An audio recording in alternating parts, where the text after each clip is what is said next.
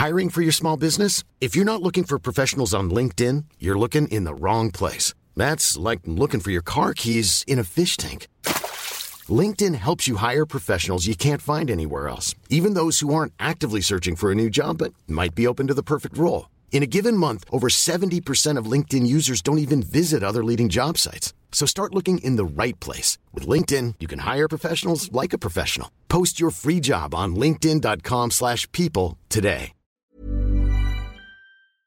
Der normale deutsche normierte Angestellte kriegt zwölfmal im Jahr ein Gehalt, vielleicht noch Weihnachtsgeld, Urlaubsgeld. Also der hat zwölf Zahltage im Jahr oder 13 manchmal. Ne? Aber mehr sind es halt nicht. Und wenn ich in eine, ein Unternehmen investiere, was mir äh, viermal im Jahr Dividende ausschüttet, wie das zum Beispiel bei amerikanischen Unternehmen die Regel ist, dann habe ich schon mal vier Zahltage, die dazukommen. Und jetzt kann man simple Mathematik betreiben und sagen, wenn ich irgendwann 100 Aktien habe mit vier viermal Dividende im Jahr, habe ich 400 Zahltage. Das ist ungefähr doppelt so viel, wie ein deutscher Arbeitnehmer an Arbeitstagen im Jahr hat.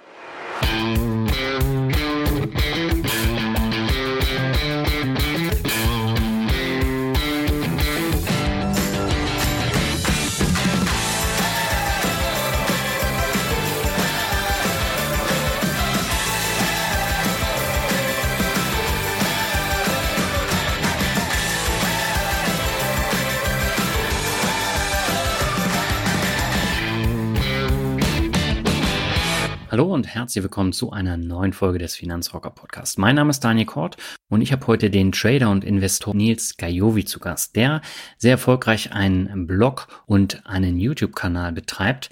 Und im Interview sprechen wir über ganz unterschiedliche Themen, wie zum Beispiel, worauf Anleger bei der hohen Dividendenrendite achten sollen, sprechen über seine Zahltagsstrategie, wir sprechen über Trading und warum Nils da mit mehreren Jahren Verlusten gestartet ist und noch eine ganze Menge mehr. Ich finde, das ist ein sehr abwechslungsreiches Interview geworden und ich habe selbst da noch einiges mitnehmen können, weil so das Thema Trading ist jetzt eher weniger mein Hauptbetätigungsfeld. Von daher hat mir die Folge auch eine Menge Spaß gemacht und ich hoffe, dass du da auch etwas mitnehmen kannst.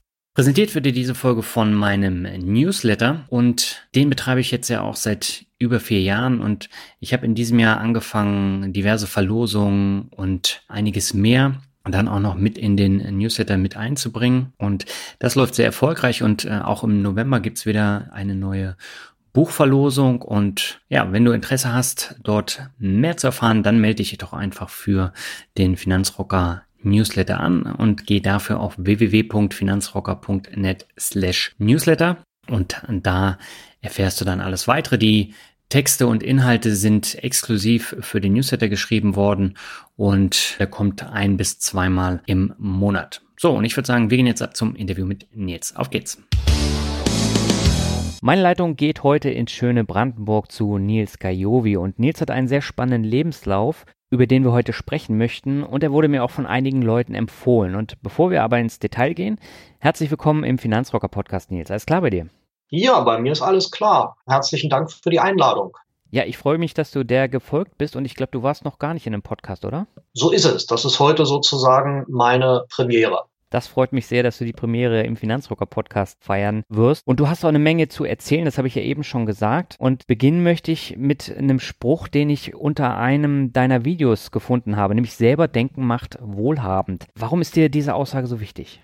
Ja, die, die Kernbotschaft dessen, was ich tue, ist ja, ich will mal sagen, Erziehung zur Eigenverantwortung. Also das, was uns in den letzten 30, 40 Jahren immer mehr abgewöhnt wird, dass sich andere um uns kümmern, uns irgendwelche klugen Ratschläge geben, wie wir unser Geld anlegen, was wir damit äh, tun sollen oder lassen sollen. Mhm. Rente ist etwas, was man vom Staat kriegt.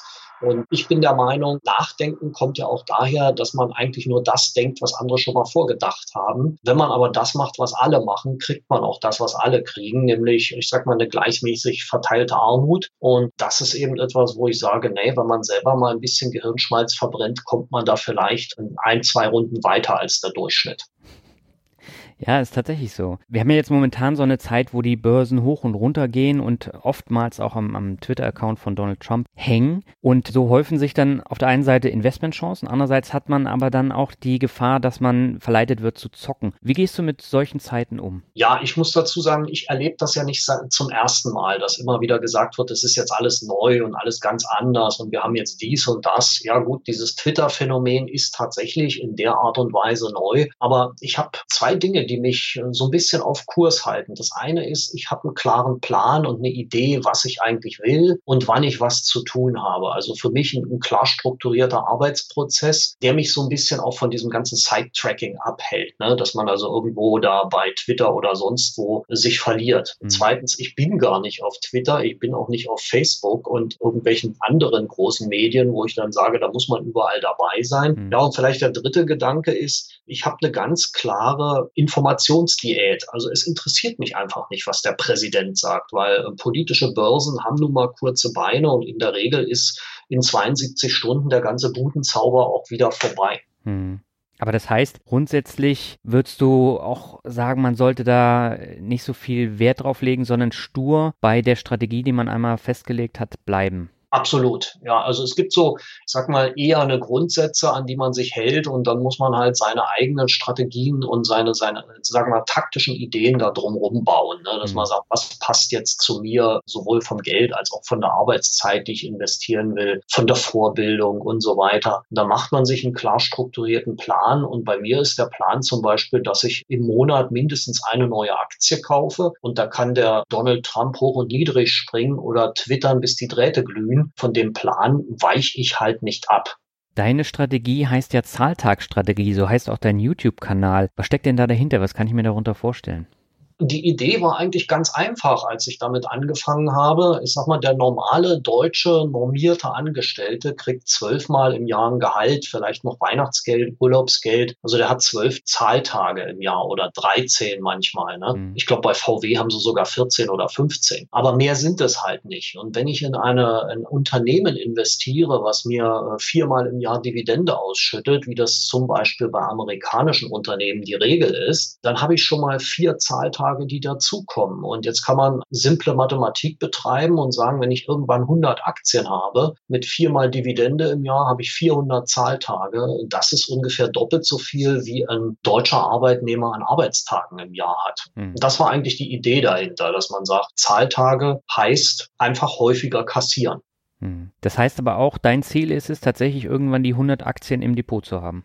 Absolut, ja. Also das ist für mich, ich sag mal, das Tool fürs Risikomanagement, dass man sich wirklich auch breit aufstellt und dass man irgendwann sagt, klar, eine Aktie, ein Unternehmen, das kann mal eine Dividende kürzen oder auch streichen. Ähm, Unternehmen gehen auch pleite, ja. Das ist halt kein, kein Amt oder eine Behörde. Und wenn ich dann erlebe, dass irgendwo ein Unternehmen die Dividende kürzt, dann ist es halt besser, dass mir dadurch vielleicht ein Hundertstel meines Einkommens wegbricht, als wenn ich nur 10 oder 15 Aktien habe und mir würden dann gleich 10 Prozent Prozent meines Einkommens wegbrechen. Deswegen also die, die breite Diversifizierung und die große Anzahl von Unternehmen. Hm. Aber lässt sich das nicht auch ganz einfach über ETFs abbilden?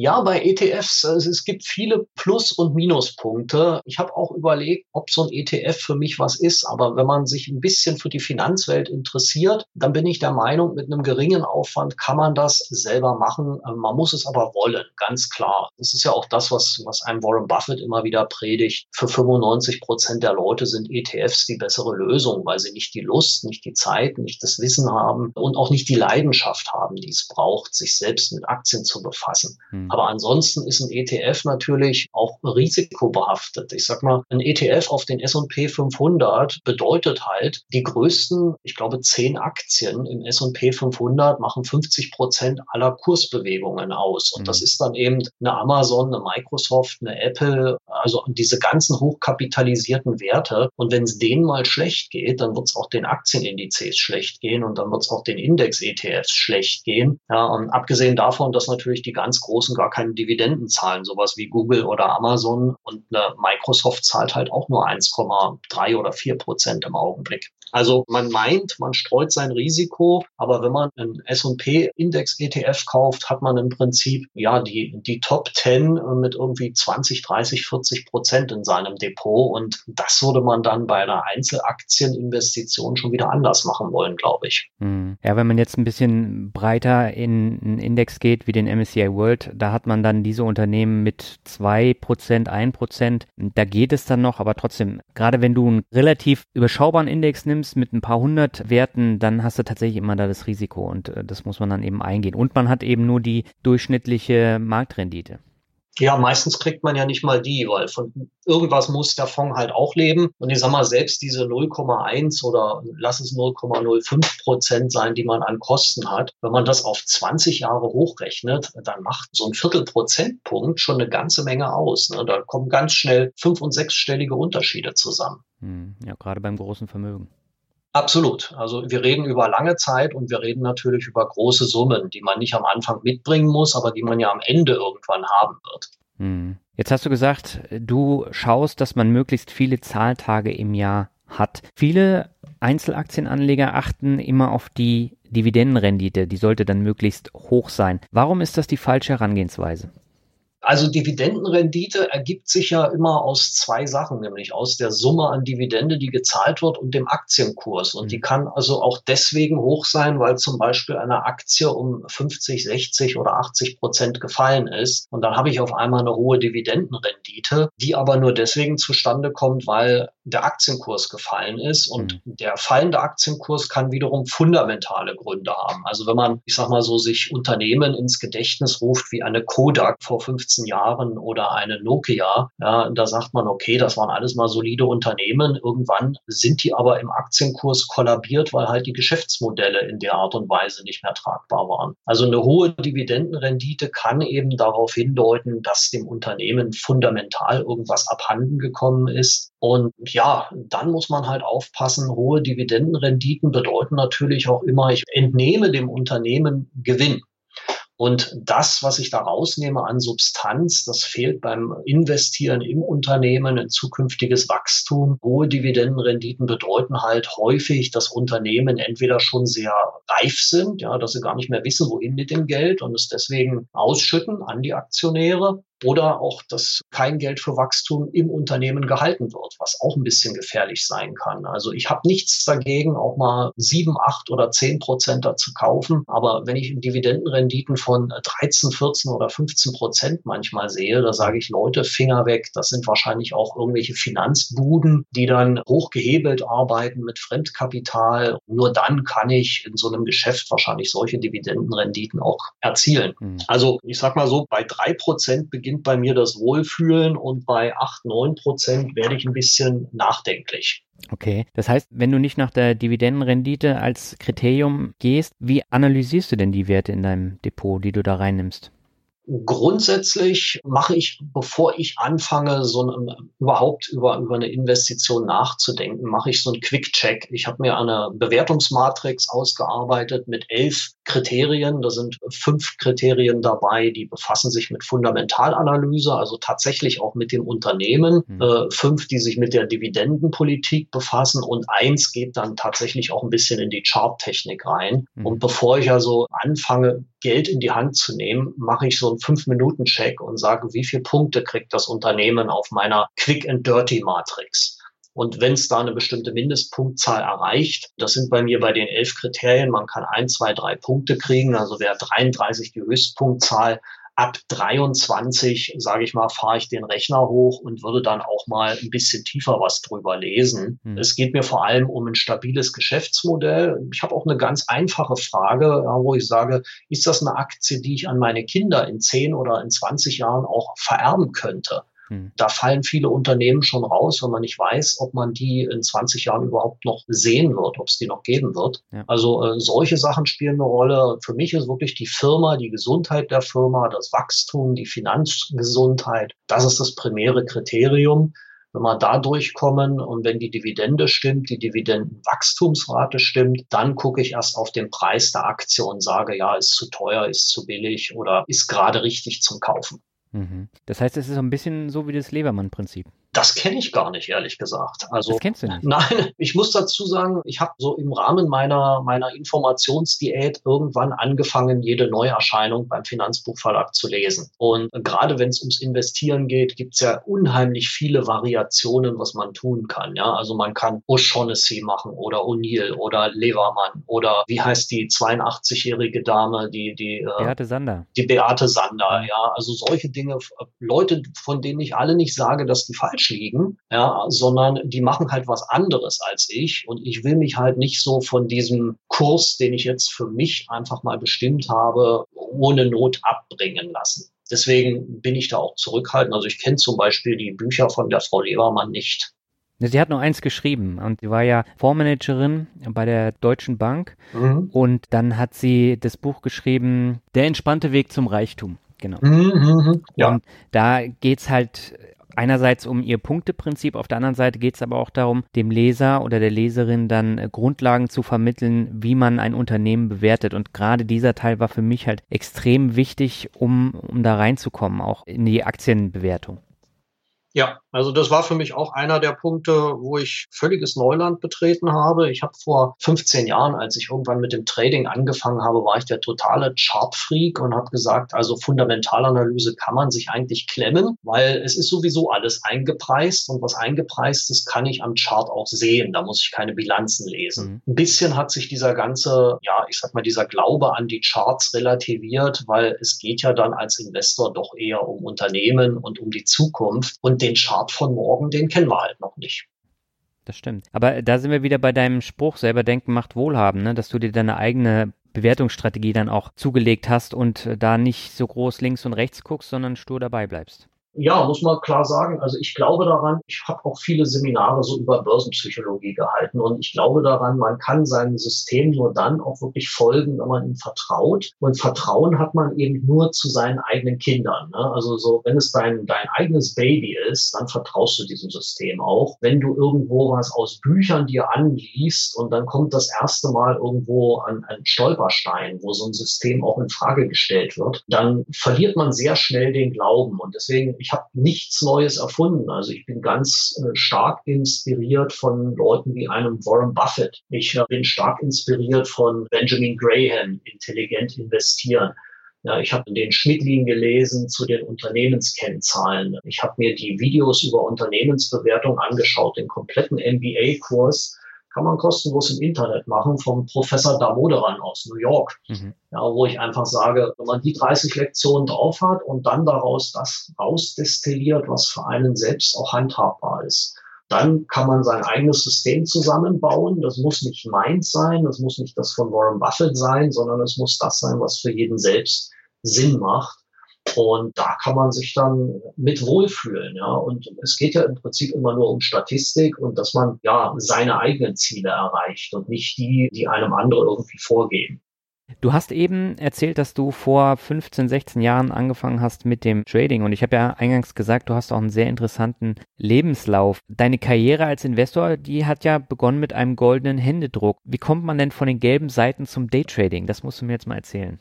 Ja, wie viel Zeit haben wir denn? Also ich mach mal, ich mach mal die Kurzvariante. Ja. Ich kam also von den gelben Seiten Moskau zurück zu den gelben Seiten nach Deutschland, hatte eine hochdotierte Stelle, muss man ganz klar sagen, so als Niederlassungsleiter und habe mich dann aber irgendwann bei dem Gedanken ertappt, das möchtest du eigentlich die nächsten 35 Jahre nicht machen. Mhm. Und dann stand ich irgendwann bei Dussmann im Kulturkaufhaus in der Abteilung mit den Wirtschaftsbüchern okay. und mir fiel ein Buch in die Hände. Das habe ich heute auch noch hier im Regal stehen. Das ist von Alexander Natter und heißt Ein Vermögen machen mit Futures und Optionen. Und da habe ich drin rumgeblättert und äh, hab's überflogen und denk, das klingt ja interessant. Also mit so einem Mausklick am Computer kannst du richtig Geld verdienen. Hab mir das Buch gekauft, hab's mit nach Hause genommen, durchgelesen und dann kam irgendwann meine Chefin und hat ein bisschen rumgedruckst und hat mich dann gekündigt. Ja, ich war der Letzte, der gekommen war, also musste ich als Erster wieder gehen. Mhm. Hat mir eine schöne Abfindung gezahlt und ich war dann wirklich auch in der traumhaften Situation, ein halbes Jahr von der Arbeit freigestellt zu sein bei vollen Bezügen. Mhm. Also das war im Prinzip die Variante, die optimal ist. Ich habe also einen, einen, Kurs gesucht, wo man eine Trader-Ausbildung machen konnte innerhalb einer Woche. Ja, dann habe ich äh, sofort ein Konto eröffnet mit meiner Abfindung, weil der Deal bei diesem Kurs war, wenn du ein ordentliches Konto eröffnest, kriegst du deine Seminargebühr zurück. Habe ich natürlich gemacht. Ja, und von dem Tage an dachte ich mir, du brauchst ja eigentlich nur jeden Tag im FDAX 10 Punkte machen. Das sind 250 Euro. Das machst du fünf Tage die Woche. Das machst du vier Wochen im Monat. Das sind 5000 Euro jeden Monat. Damit kommt man so über die Runden. Das waren meine naiven Gedanken. Ich glaube, jeder, der mit dem Trading mal angefangen hat, hat diese Milchmädchenrechnung auch schon mal angestellt. Ja, und das ging dann ganz gut los. Nach einem halben Jahr war die Hälfte des Kontos weg. Und da wusste ich, ich muss irgendwas anders machen.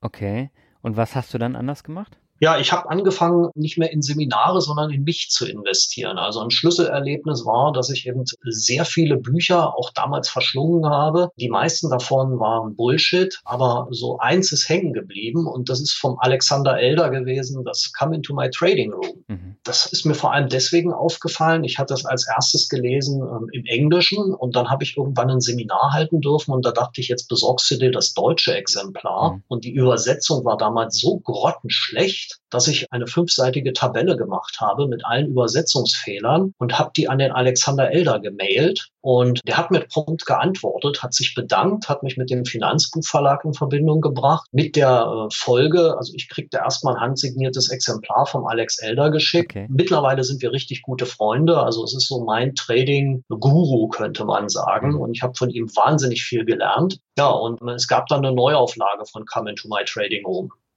Mhm. Mit verbesserter Übersetzung, muss man ganz klar sagen. Und diese Begegnung mit dem Buch vom Alex Elder, also wo es darum ging, dass er sagt, es geht nicht nur um Chartlesen, sondern es geht in erster Linie um die Psyche und es geht um Risikomanagement. Also er hat immer die drei M's gepredigt, Mind, Money, Method. Mhm als ich das zusammengebracht habe und dann an den Punkt kam, wo ich sage, du solltest eigentlich auch Aufzeichnungen führen. Da fing mein Trading an, profitabel zu werden. Das war dann irgendwann 2005, 2006. Also es war so, da ist der Knoten geplatzt. Hm, also nach drei, vier Jahren. Ja, absolut. Also so lange habe ich gebraucht und ich sage es auch immer wieder, ich lebe bis heute noch mit allem, was ich an Trading gewinnen mache, von meinen Verlustvorträgen. Mhm. Also da hast du dann auch wirklich eine Menge verloren damals. Ja, also wie gesagt, von den ersten 25.000 war die Hälfte nach einem halben Jahr weg und dann ging es ja noch drei Jahre weiter. Und ja, dann, dann häuft sich das so an und jeder, der mal getradet hat, weiß, das Geld verlässt einen immer schneller, als es wieder zurückkommt. Mhm. Aber generell hast du dann irgendwann 2,6, 2,7 dann einen Punkt gefunden, wo du dann auch damit tatsächlich Geld verdient hast. Ja, so ist es. Also ich sag mal, der Wendepunkt war nachher wirklich der, wo ich gesagt habe, ich konnte mir schwarz auf weiß an meinen Aufzeichnungen anschauen, was ich wirklich falsch gemacht habe. Mhm. Also zum Beispiel, das ist mir allerdings schon nach einem halben Jahr aufgegangen. Ich hatte viel zu hohe Tradinggebühren. Mhm. Ja, und dann wurden die auf einmal um die Hälfte gekürzt. Ich war aber immer noch nicht profitabel. Ja, und dann habe ich hinterher festgestellt, also alles, was, was man heute so in der Literatur liest, ho zu hohe Tradingfrequenzen, Gewinne zu früh mitgenommen, ne, Verluste zu lange laufen lassen und, und, und. Als ich das alles schwarz auf weiß gesehen habe, wusste ich, wo die Stellschrauben sind, wo man auch mit dem größten Hebel sofort profitabel werden kann. Also viele Kleinigkeiten stellt man ja äh, am Anfang nicht ab, aber wenn man die größten Baustellen bewirtschaftet, dann kann man sich einfach nicht dagegen wehren, Geld zu verdienen. Mhm. Aber gab es da nicht so eine Situation, wo du gedacht hast, ich gehe jetzt wieder arbeiten, weil das Trading hat ja nur zu Verlusten geführt? Also ich wäre nicht ehrlich, wenn ich sagen würde, nein. Ja, ähm, aber ich habe ja dann auch wieder einen Angestelltenjob angenommen. Okay. Aber das ist, das ist eine andere Geschichte. Das Trading, also einer der Kernpunkte, den ich damals rausgefunden habe, und das hängt auch wieder mit meinem Lehrer, dem Alex Elder, zusammen, der ist ja gelernter Psychiater. Mhm. Und was ich gelernt habe, ist, ich habe einfach eine, eine Size getradet, auch eine Kontogröße, die war für mein mentales Nervenkostüm einfach zwei Nummern zu groß. Mhm. Wenn man so vorm Rechner sitzt und man sieht im Fünf-Minuten-Takt Monatsgehälter an sich vorbeiziehen, Medizin und spürt, wie man in einer Viertelstunde um Jahre altert, ja, und die Lebenserwartung sich verringert, dann weiß man, man hat eine zu große Positionsgröße, Kontogröße, was auch immer getradet. Ich wusste also 2006, 2007, ich musste eine kleinere Kontogröße traden und damit war klar, ich konnte vom Trading nicht meinen Lebensunterhalt bestreiten. Mhm. Ähm, nun bin ich in der glücklichen Lage, meine Frau arbeitet und verdient sehr ordentlich und hat auch sehr viel Verständnis für das, was ich damals getan habe und das, was ich heute tue. Mhm. Und äh, ohne diesen familiären Rückenhalt wäre das nicht gegangen. Ja, aber es ist halt ein großer Unterschied, ob man tradet und die Telefonrechnung ist bezahlt oder man tradet, damit man die Telefonrechnung bezahlen kann. Mhm. Also diesen psychologischen Spagat musste ich erstmal hinkriegen und jetzt zu der Frage mit dem Angestelltenjob. Ja, ich bin dann auch nochmal in Lohn und Brot gegangen, weil wir ein Haus bauen wollten. Und mhm. wenn man als Trader zur Bank kommt und sagt Beruf Trader und füllt den Kreditbogen aus, dann zeigt einem der freundliche Bankberater vielleicht noch, wo die Tür ist, aber einen Kredit kriegt man damit nicht. Mhm. Ja, und so bin ich dann nochmal ins Joch des Angestellten-Daseins gegangen. Irgendwann, ich glaube, es war 2006 bis 2000, Ende 2008, glaube ich, war es. Da habe ich dann gekündigt. Mhm. Das Haus war fertig, der Kredit war genehmigt und dann durfte ich wieder meine eigenen Wege gehen. Ja, und dann hast du ja irgendwann so viel Erfolg gehabt, dass du dir gesagt hast, du möchtest andere Trader und Investoren ausbilden. Warum bist du diesen Schritt gegangen und was kann ich denn von dir konkret lernen? Angefangen hat das mit dem Ausbilden eigentlich schon viel früher. Ich sag mal so 2003, 2004, irgendwann 2004 habe ich mal ein Seminar gehalten, aushilfsweise und festgestellt, das macht mir Spaß. Mhm. Also ich hatte irgendwie ein Händchen dafür, Leuten was zu erklären und sie sind immer wieder gekommen. Ne? Und später habe ich dann gemerkt, okay, wenn du deine Passion leben kannst und wenn du ein Hobby hast, wofür dich dann Leute auch noch bezahlen, ja, wie geil ist das denn? Ne? Mhm. Also das, das nennt man dann nicht mehr Job, sondern das ist dann auch kein Beruf, sondern eine Berufung. Und ich kann es heute sagen, ich lasse mich für mein Hobby bezahlen. Also das war so für mich der Hintergrund zu sagen, ausbilden, Leuten was beibringen, das macht Spaß ja, was kann man von mir lernen? Also was ich meinen Investoren heute beibringe, viele von denen haben ja schon so ein bisschen in der Materie rumgestochert, ja, aber sie haben eben keinen systematischen Arbeitsprozess. Sie haben eben keine systematische Aktienauswahl. Sie haben keine systematische Bewertung von äh, Unternehmen. Da ist also viel Bauchgefühl dabei oder viel, was man so in der Zeitung gerade liest, ja, oder im Internet gerade findet, was gerade schön oder schlecht geschrieben wird. Das wird dann halt gekauft, je nach Ansatz Ansatz. Ne? Mhm. Und ähm, was ich den Leuten beibringe, ist halt ein strukturierter Arbeitsprozess bei der Analyse von Unternehmen. Da gebe ich meine Schablone vor. Aber der zweite Schritt ist dann, wir passen das immer auf die Person an, die es macht. Ja, weil natürlich jeder hat einen anderen finanziellen, familiären, beruflichen Background und möchte halt auch die, so eine, so eine Matrix, so eine Schablone für sich persönlich anpassen. Das mache ich mit den Leuten. Mhm. Also, dass es also auch wieder dann nicht mein Baby ist, sondern dein Baby. Du hast dann deine eigene Strategie, die darf mhm. durchaus von meiner eigenen abweichen. Die ist ja deswegen nicht besser oder schlechter, sondern sie ist anders. Ja, und das Dritte, und das ist eben das, was häufig fehlt, was bei mir auch ein ganz integraler Bestandteil ist, das ist halt die Anwendung. Also viele Seminare enden halt irgendwann abends um 17 Uhr und dann geht man nach Hause, sitzt in seinem Kämmerlein und arbeitet sich durchs Handout und verliert irgendwann die Lust, wenn man sagt, Mist, jetzt müsste ich eigentlich nochmal eine Frage stellen oder eigentlich nochmal nachgucken, wie es geht. Ausbildung dauert mindestens zwölf Monate, mhm. so dass ich sage, wir wollen das Ganze üben, wir wollen es trainieren, wir wollen es anwenden. Ja, ich bin ein großer Freund der praktischen Arbeit und ich sag mal, wenn jemand ein Kochbuch gelesen hat, ist er deswegen noch kein Johann Lafer und wenn jemand ein Buch äh, über Geigespielen gelesen hat, dann wird er noch kein David Garrett. Das mhm. muss man halt trainieren ne, und machen. Und das zeige ich den Leuten. Äh, die können mir über die Schultern gucken, können selbst ihre Fragen stellen und dann kriegen sie von mir auch den ein oder anderen handwerklichen Tipp ganz einfach, weil ich glaube, Sicherheit entsteht eben immer nur durch die permanente Wiederholung der gleichen Hand Handgriffe. Ist wie beim Autofahren. Ja, wer sich an seine erste Fahrstunde erinnert, da hat man Schweiß auf der Stirn gehabt und heute weiß man nicht mehr, in welcher Reihenfolge man die 25 Handgriffe beim Ausparken des Autos macht. Mhm. Aber das heißt, die Leute, die können dann bei dir eine Jahresmitgliedschaft im sogenannten Inner Circle buchen und die kostet dann 595 Euro. Ja, so ist es. Also buchen kann man es im Augenblick nicht, weil ich habe den Inner Circle im Frühjahr 2019 zugemacht. Mhm. Es gibt immer nur dann, wenn Leute ausscheiden, wieder freie Plätze. Das heißt, irgendwann am 30., 31. jeden Monats, je nachdem, wann der letzte ist. Da gibt es vielleicht mal zwei Leute, die ihr Abo nicht verlängern. Und diese zwei Plätze gibt's dann um Mitternacht am ersten des Folgemonats freigeschaltet und die sind in der Regel dann auch zum Mittag des Monats ersten wieder vergeben. Warum habe ich das gemacht? Ganz einfach, weil ich bin eine One-Man-Show und ich möchte mir auch die Zeit nehmen. Ich glaube, jeder hat den gleichen Service verdient, wenn er dieses teure Geld ausgibt. Und ich hätte ein schlechtes Gewissen, wenn ich da jetzt irgendwie 2000 Mitglieder hätte und kann mich um die nicht kümmern. Mhm. Ja, und deswegen sind es halt nur 250 oder ein bisschen mehr im Augenblick. Und ja, ich, ich muss da jetzt kein astronomisches Wachstum im Augenblick betreiben. Mhm. Aber das heißt, die Mitglieder, die haben dann Zugriff auf zum Beispiel diverse Webinare, wo dann Sachen vorgestellt werden, Aufzeichnungen und dann auch Live-Chats oder Live-Gespräche, oder?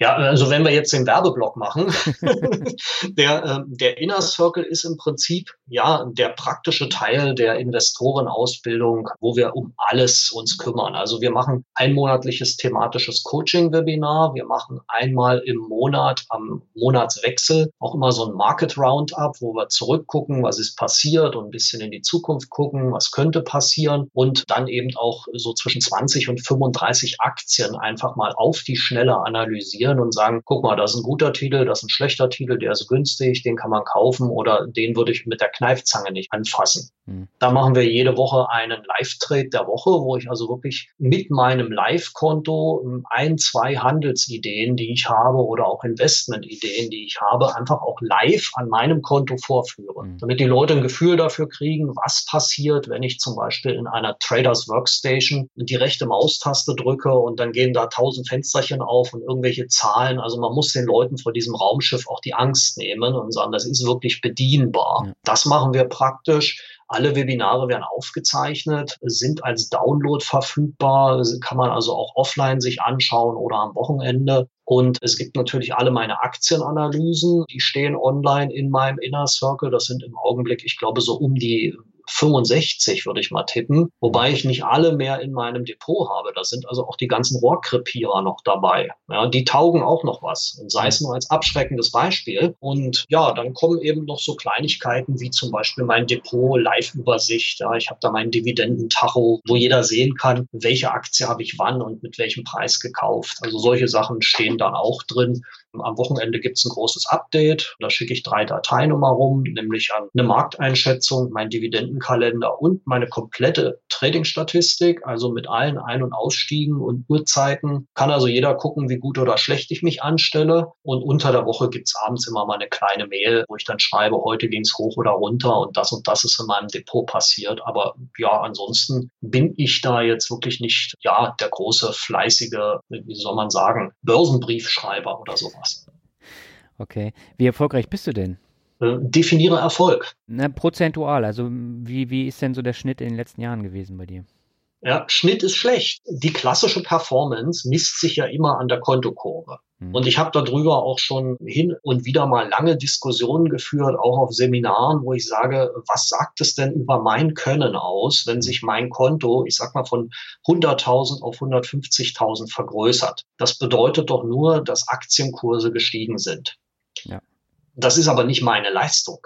Ja, also wenn ich eine Aktie kaufe und sie steigt hinterher, dann kann ich mich darüber zwar freuen und es hat aber nichts mit mir zu tun, weil das sind dann die anderen, die die Aktie nach mir kaufen, die den Kurs in die Höhe treiben. Mhm. Ja, es kann genauso auch nach unten gehen. Also Performance hat für mich was damit zu tun, gar nicht mit dem Kontostand in erster Linie, wobei ich mich da auch nicht verstecken muss, dazu sage ich auch gleich was, okay. sondern es hat was mit dem Cashflow zu tun. Also das Ziel meiner Investitionen, meiner Tätigkeit ist ja Cashflow, passives Einkommen zu generieren. Mhm. Ich sag mal, es ist völlig egal, ob eine Aktie bei 50 oder bei 100 Dollar steht. Wenn die 5 Dollar Dividende ausschüttet, dann schüttet die 5 Dollar Dividende aus, egal wo der Aktienkurs gerade ist. Mhm. Ja, und wenn diese 5 Dollar im Jahr um 10 Prozent gesteigert werden und das zehn Jahre hintereinander, dann weiß ich irgendwann, wird mir dieses Investment 10 Prozent Kostenrendite einbringen. Und das ist eigentlich das, wo meine Performance liegt, wo ich sage, wie entwickeln sich meine Einkommensströme. Mhm. Das, das ist das, was ich will. Und das kann man auf meiner Webseite nachgucken. Da gibt es jeden Monat einen Performance Report, was ich so an fließenden, an, an Cashflow habe. Mhm. Ich sag mal, wenn ich jetzt in den Juli reingucke, da waren es, glaube ich, irgendwo 1, irgendwas Prozent kann man auf meiner Webseite nachlesen. Das ist auch so ziemlich das Einzige, was ich regelmäßig blogge. Mhm. Aber wenn es um die Kontokurve geht, da muss ich mich auch nicht verstecken. Es ist natürlich so, als Investor muss man einfach damit leben und das gehört dazu, dass man das sagt, man in sechs von zehn Jahren im klassischen Sinne ein Underperformer ist. Ja, mhm. also gerade die Zeit, als sag mal, die, die Amazon durch die Decke gegangen ist, die Google durch die Decke gegangen ist und Facebook und Netflix, die ganzen Fangaktien, die Indizes in schwindelerregende Höhen getrieben haben, da war ich mit meiner Kontoperformance natürlich hinten dran. Mhm. Aber wenn ich es mir dann anschaue, wenn die Märkte mal wieder normal laufen oder ruhig laufen, dann kommt man auch mit der Performance wieder auf die Beine. Also ich habe jetzt, muss ich mal schauen, dieses Jahr zum Beispiel 43 Prozent auf der Uhr. Ja, also per heute. eine Ansage. Ja, liegt aber auch daran, dass es im Dezember in einem Monat um 15 Prozent runterging mit meinem Konto. Mhm. Und da ist natürlich von der niedrigen Basis im Januar alleine schon mal 25 Prozent gekommen. Mhm. Also irgendwann zahlt sich halt auch die Substanz aus und wenn die Börsen sich wieder normalisieren und man wieder auf Substanzwerte schaut, dann werden eben auch langweilige Dividendentitel wieder interessant. Mhm. Das war nicht mal mein bestes Jahr. 2016 habe ich über 60 oder 67,5 Prozent gemacht. Und dafür muss ich sagen, vergangenes Jahr war halt 11 Prozent minus. Ne? Und mhm. der Großteil davon waren die letzten drei Monate. Mhm. Ja, bis November sah es alles nach Plus aus, dann kam der Dezember und hat mich dann in die Krütze geritten. Habe ich damit ein Problem? Nein, weil wie gesagt, Börsenkurse steigen und fallen, das habe ich nicht unter Kontrolle. Wichtig ist der Cashflow. Und wenn ich mir den halt angucke, dann muss ich mal selber jetzt nachschauen, wie sich der entwickelt hat. Also du hattest 2018, glaube ich, fast 13.000 Euro Dividende. Das kann sein. Ja, warte mal, ich sag's dir auch genau. Also meine Dividenden, ja, 12.897 Euro und 64 Cent im vergangenen Jahr. Mhm. Ne, und das ist eine Steigerung gewesen gegenüber dem Vorjahr um 24 Prozent. Mhm. Klar, da kommt dann immer dazu, man zahlt auch immer mal was ein. Ist auch vermessen zu denken, man kann mit dem Investieren nur anfangen, wenn man schon eine Million hat. Ja, man, man will die irgendwann vielleicht mal haben. Aber keiner ist doch, wahrscheinlich die meisten, sage ich mal so, sind ja nicht mit einem goldenen Löffel im Mund geboren und dass sie sagen können, ich habe da jetzt irgendwo einen siebenstelligen Betrag rumliegen, den lege ich jetzt mal an. Ja. Also für mich ist es, wenn ich sage, im Jahr irgendwo 20, 30 Prozent mehr Dividende im Vergleich zum Vorjahr, das ist echte Performance. Hm. Ja, aber dieses Jahr bist du ja noch besser unterwegs. Da hast du fast schon 8000 Euro Ende Juni gehabt. Per Stand heute sind wir bei 10,5. Also es sind noch Oktober, November, Dezember, ein komplettes Quartal und der September hat auch gerade erst angefangen. Also hm. ich weiß, dass ich auch dieses Jahr wahrscheinlich wieder 30 Prozent mehr mache als im vergangenen Jahr. Hm. Wenn wir uns jetzt mal die Erträge anschauen, die Dividendenerträge, 2013 hattest du 814 und danach ging es dann ordentlich nach oben. Ich glaube, 2014 warst du schon bei über 5000 Euro. Hast du da irgendwas an deiner Strategie geändert oder wo kommt dieses massive Plus her? Da spielt natürlich in den Jahren 2013, 2014, 2015 waren natürlich auch die, die Einzahlungsquoten höher. Ja, mhm. ich sag mal, wenn ich bloß ein 5000 Euro Konto habe und packe 5000 Euro dazu, dann sollte mein Dividendeneinkommen um 100 Prozent steigen. Sonst habe ich irgendwie die falsche Kapitalallokation. Also ich habe dann auch, als ich gemerkt habe, die Strategie funktioniert wirklich. Mir ging es ja genauso wie vielen Leuten. Man glaubt es am Anfang nicht. Mhm. Ne? Und ich habe angefangen eben mit 10 Euro Dividende irgendwann im Juni 2000 2013 und habe gemerkt, tatsächlich, also da gibt es Unternehmen, die zahlen jeden Monat eine Dividende und die kommt auch wirklich und die wird auch wirklich gesteigert. Und dann fängt man an, alle seine Pfennige zusammenzukratzen und zu gucken, wo kann ich denn noch Geld flüssig machen. Mhm. Ich habe also zum Beispiel meine Rentenversicherung, die private Rentenversicherung einfach gekündigt und habe das Geld dann auch auf das Konto eingezahlt, ja, weil ich sage, ähm, irgendwie stimmte die Rendite bei der Rentenversicherung nachher nicht mehr. Äh, die Beiträge wurden immer höher und der Zahlungswert nicht. Ja, und genau das Gleiche. Ich habe dann irgendwann eine Eigentumswohnung, die ich vermietet hatte, habe ich verkauft und habe das Geld auch eingezahlt auf mein Konto. Also das mhm. waren dann 2013, 14, 15 so Punkte, wo ich gesagt habe, da habe ich natürlich auch massiv Geld reingebracht. Ja. Ja, und jetzt ist es aber so in einem, in einem Rahmen, wo ich sage, gut, ich glaube, dieses Jahr habe ich auf mein Konto ich will jetzt mich nicht um die Nachkommastelle, also irgendwie 6,8 Prozent oder sowas neues Kapital reingebracht. Mhm. Und der Rest ist wirklich echt aus den Dividendensteigerungen und dem, was durch das Reinvestieren der einlaufenden Dividenden entsteht. Mhm. Aber das heißt, dieser Ball, der immer größer wird, der entwickelt sich nach fünf, sechs Jahren dann enorm, so wie bei dir jetzt. Ja, Wir machen auch immer unsere Jahrestreffen beim Inner Circle. Ne? Und so nach, nachdem ich das sechste Jahr dann dieses Jahrestreffen dort moderiert habe, habe ich dann auch so ein, so ein Bild auf so einer Folie gehabt mit einem riesigen Schneeball, mhm. weil man merkt eben am Anfang fast nichts. Ja, es ist also zum Verzweifeln, wenn man, wenn man sich so überlegt, man fährt den Rechner hoch für 10 Euro Dividende. Das will ja kein Trader. Ja, der sagt, dafür, da mache ich einen halben DAX-Punkt, da habe ich mehr. Mhm. Aber wenn man dann so nach vier, fünf Jahren auf einmal merkt, also ich stand vor meinen Kontoauszügen und habe gemerkt, du hast jetzt 30 Prozent mehr Einkommen als letztes Jahr. Wo kommt das eigentlich alles her? Ja, also du, du bist ja nun kein Übergenie oder jetzt der neue Warren Buffett, irgendwie die Reinkarnation von Charlie Munger äh, mitnichten. Ja, also man kann da wirklich mit beiden Beinen auf dem Teppich bleiben. Es ist keine Raketenwissenschaft. Es ist einfach nur der simple Zinseszins, der so nach vier, fünf, sechs Jahren also mit einer solchen Wucht zuschlägt, mhm. dass man es einfach nicht glaubt. Aber das Gemeine ist, es gibt eben keine Abkürzung. Ja, man muss wirklich die ersten fünf Jahre die Mühen der Ebene auf sich nehmen, bis man so in den exponentiellen Teil dieser Kurve kommt. Und toi, toi, toi, ich weiß natürlich nicht, wie es in zehn oder 15 Jahren aussieht, aber man man kann ja mal eine Excel-Tabelle mit einem Zinseszins nehmen. Ich sitze immer davor und glaube nicht, was mir da Excel ausrechnet, weil das ist eigentlich zu schön, um wahr zu sein. Ja, aber ich nehme dich jetzt eher als Langfristinvestor mit einem Fokus auf Dividenden wahr und eben nicht als Trading. Was hat ein Trading jetzt mit dem Cashflow da zu tun?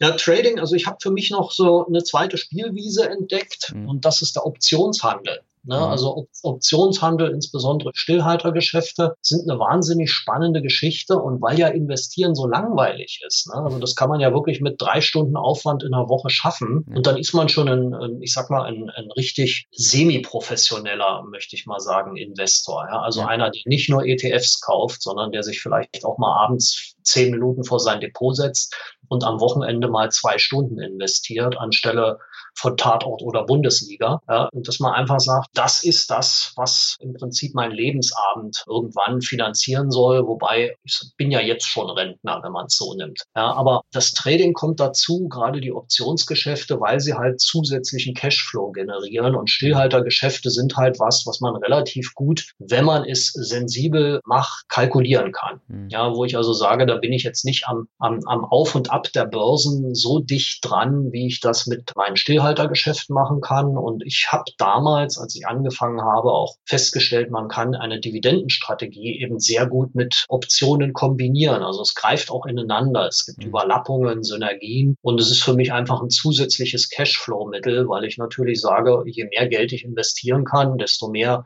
kann ich auch, desto schneller wächst mein Schneeball. Und wenn ich das Geld mit Trading verdienen kann, dann tue ich es halt.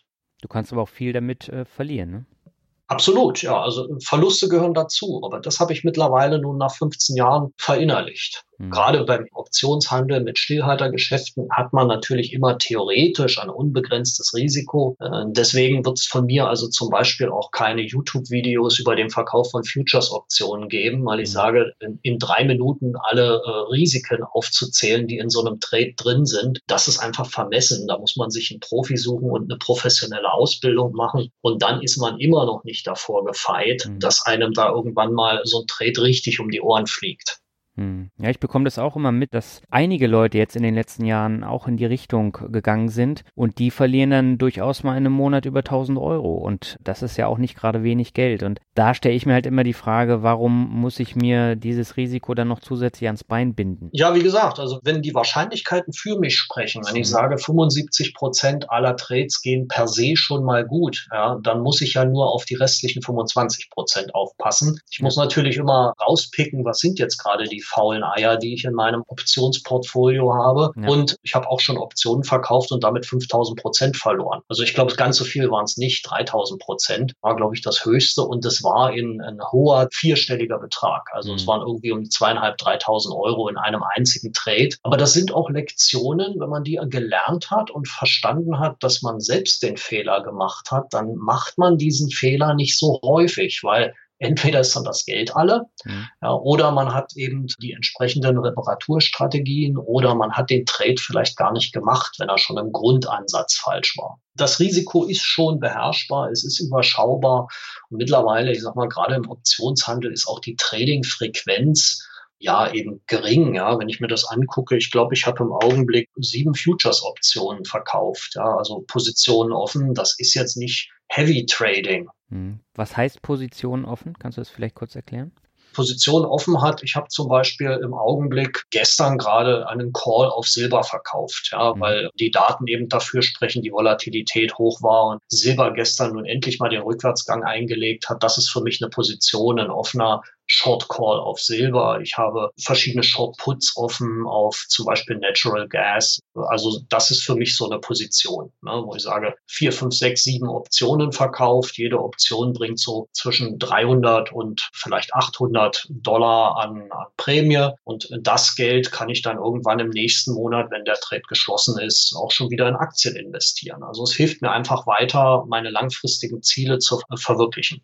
Shortput heißt, du setzt auf fallende Kurse dann? Nein, ein Shortput heißt, ich setze auf nicht fallende Kurse. Also die Kurse können bleiben, wo sie sind. Mhm. Sie können steigen. Sie können sogar leicht fallen. Solange wie der Strike meiner Option nicht erreicht wird, werde ich immer Geld verdienen. Mhm. Also das Schöne am, am Verkaufen von Optionen ist, dass man einfach die Wahrscheinlichkeiten für sich hat, dass man sagt, ich habe einen Zeitwert, der für mich arbeitet, der arbeitet immer gegen den Optionskäufer. Ich habe die Wahrscheinlichkeit, dass drei Viertel aller Optionen, die aus dem Geld sind, das ist jetzt, geht jetzt ein bisschen ins Fachliche, mhm. Ne, dass die also auch aus dem Geld sein werden, wenn der Verfallstag herankommt. Das heißt, die Prämie, die kriege ich in so einem Trade upfront. Das ist das Erste, was ich kriege, ist das Geld. Mhm. Das ist auch ungewöhnlich für einen Trader. Ne? Und auf dieses Geld muss ich dann nachher nur noch aufpassen. Und okay. das ist eigentlich der Sinn des Optionstrades. Man nimmt am Anfang eine Versicherungsprämie ein. Man ist im Prinzip die Versicherung, die Allianz ja, und nicht der Versicherungsvertreter. Und der, der die Option kauft, ist der Versicherungsnehmer. Der kauft eben den Put, weil er Angst hat, dass die Kurse fallen. Ja, ich sag, also wenn ich jetzt hingehe, ich sag mal am Beispiel, ich habe einen 40er Put auf Intel verkauft. Ja, das heißt, irgendjemand hat den gekauft. Der hat Angst davor, dass die Intel-Aktie unter 40 fällt und er möchte in diesem Falle sich das Recht sichern, seine Intel-Aktien zu 40 loszuwerden. Mhm. Und diese Versicherung, die kauft er bei mir. Ja, also jetzt über Umwege, äh, Clearingstelle, Börse etc. pp. Aber ich bin derjenige, der eine Prämie dafür bekommt, dass ich ihm die Aktien für 40 abnehme, 100 Stück von Intel, sollte sie bis zum Verfallstag unter die 40 fallen. Da muss ich halt 4000 Dollar hinlegen, muss 100 Stück kaufen und wenn die Aktie zu dem Zeitpunkt nur noch 30 kostet, dann habe ich halt zu viel bezahlt. Aber das ist halt der Sinn der Versicherung. Ja, und die meisten Optionen, sowas wie, eine, wie ein 40er Put auf Intel, äh, das ist was, wo man jetzt nicht viel Angst haben muss, weil mein langfristiges Ziel ist ja tatsächlich auch Intel-Aktien zu haben, weil die steigern halt die Dividende. Und bei 40 wird es für mich auch von der Bewertung interessant und die Dividendenrendite stimmt. Also der schlimmste anzunehmende Fall, ich kriege für 4000 Dollar 100 Intel-Aktien, ist eigentlich mein Wunschszenario weil du dann eben auch hinterher mehr Dividende bekommst. So ist es. Ich habe dann ein super Unternehmen. Das ist also immer die Grundvoraussetzung. Ich, ich würde mich nicht als Trader mit Aktienoptionen bezeichnen, sondern würde eher sagen, wenn ich auf einer Aktie eine Option verkaufe, ob das jetzt eine Intel ist oder eine Qualcomm oder eine Smucker oder äh, was habe ich noch so, also verschiedene Unternehmen, dann, dann lege ich damit im Prinzip eine Limit Order in den Markt, mhm. ja, wo ich sage, man könnte auch eine 40er Limit Order reinlegen für Intel, nur äh, muss ich dann warten und werde dafür nicht bezahlt. Und wenn ich einen Put verkaufe, kriege ich die Aktie zu dem Preis geliefert und sollte sie da nicht hinfallen, habe ich wenigstens die Prämie kassiert, die darf ich ja behalten mhm. und kann den gleichen Trade ja nochmal machen. Okay. Und das koppelst du jetzt an deine Dividendenstrategie? So ist es. Also viele, viele Positionen, die ich aufgemacht habe, viele Investments, die ich aufgemacht habe, haben so mal angefangen. Ja? Also man sieht eine tolle Aktie und sagt, die ist aber eigentlich zu teuer und platziert irgendwo einen Put 10, 20, 25 Prozent unter Marktpreis, wo man jetzt sagt, zu dem Preis würde ich sie auch nehmen. Und das Schöne daran ist, man kriegt halt erst das Geld. Und das Zweite ist, wenn die Aktie dann wirklich dahin fällt, ich meine, wie oft passiert das, dass man sich dabei ertappt, dass man plötzlich sich doch nicht traut, die Aktie zu kaufen. Mhm. Wenn man denkt, ja, jetzt ist sie schon so weit gefallen, vielleicht fällt sie ja noch weiter. Und mit so einer Option habe ich diese Entscheidung schon vor Wochen getroffen und gesagt, bei 40 möchte ich Intel haben. Punkt. Mhm. Und dann ist auch äh, nachher der Punkt nicht mehr so schlimm, dass man sagt, man hat die Angst, ja, weil die könnte da jetzt noch weiter fallen, sondern man nimmt sie einfach, weil man sagt, ja, du wolltest sie ja eigentlich haben zu dem Preis, lass doch mal die Emotionen außen vor. Also es ist für mich auch ein emotional sehr angenehmes Arbeiten. Aber es muss man mögen. Mhm. Wenn sich jetzt der eine oder die andere von den Hörerinnen und Hörern dafür ein bisschen mehr beschäftigen möchte, hast du da einen Buchtipp, was man da lesen könnte, um da reinzukommen in das Thema? Also gerade beim Optionen würde ich immer empfehlen, sich bei einem Praktiker tatsächlich ausbilden zu lassen. Man kann ein Buch lesen. Der Klassiker ist eigentlich, wenn es um Futures-Optionen geht, Jens Rabes Optionsstrategien. Ich schaue mal, was ich hier stehen habe. Da wird es auch, glaube ich, demnächst eine Neuauflage geben und ein neues Buch, wo es dann auch um Dividenden geht und Aktien geht. Okay. Es gibt einen, ein Buch von Peter Putz, das heißt strategisch investieren mit Aktienoptionen. Mhm. Es gibt ein Buch, der Klassiker, eigentlich wissenschaftlich Optionen und Futures verstehen. Das ist von Igor Upachowski. Das kann man sich dazu noch einziehen. Ansonsten gibt es im deutschsprachigen Raum über Optionen an gedruckten Büchern, glaube ich, jetzt nicht so viele, die auch das Papier wert sind, auf dem sie gedruckt sind. Aber jetzt ja. hast du ja schon ein paar genannt. Das waren auch die, die ich immer angezeigt bekomme. Ja, also es gibt auch nicht so sehr viele. Man muss auch ganz klar sagen, also ich habe zum Beispiel beim Jens Rabe auch das Optionshandeln praktisch gelernt. Ich hatte mhm. vorher sein Buch gelesen und er ist nach wie vor auch für mich im deutschsprachigen Raum hier so ein bisschen der Optionspapst. Mhm. Also er, er hat den Markt gemacht, den es eigentlich vorher nicht gab. Mhm. Und das hat aber auch dazu geführt, dass das Thema Optionshandel in den letzten Jahren dann ein ganzes Stück nach oben gekommen ist. Das hat man auch gemerkt. Ja, ich glaube schon. Also das war so ein bisschen auch die Initialzündung dann für mich. Also ich habe ja wirklich nichts Neues erfunden. Investoren gab es vorher schon, hm. Optionshändler gab es auch. Ich habe im Prinzip nur, wenn man so will, äh, die Räder an den Koffer geschraubt. Ja, also gesagt, man kann auch Optionen nehmen, um Dividendenportfolios aufzubauen, indem man Cash-Secured Puts verkauft. Und das zweite Standbein, was eigentlich beim Jens Rabe äh, das Originäre war, das sind die Futures-Optionen, also Commodities zu handeln über Optionen. Das ist eben dann für mich nochmal ein Zusatzeinkommen geworden, wo ich gesagt habe, da kannst du weniger Trades machen, größere Prämien kassieren und kommst damit auch mit deinen Dividenden schneller voran. Mhm. Also wir haben uns da beide gegenseitig auch so ein bisschen befruchtet. Ich glaube, vieles, was der Jens heute beim Investieren macht, hat er von mir mit übernommen. Wir haben auch das erste Seminar zur Zahltagsstrategie gemeinsam gemacht und so ist eigentlich auch der YouTube-Kanal entstanden. Ah, okay. Spannende Sache. Aber das meinst du jetzt auch mit dem Thema vom Praktika lernen? Das heißt, dann so ein Seminar zu besuchen oder ein Webinar oder ein Kurs, sowas in der Art?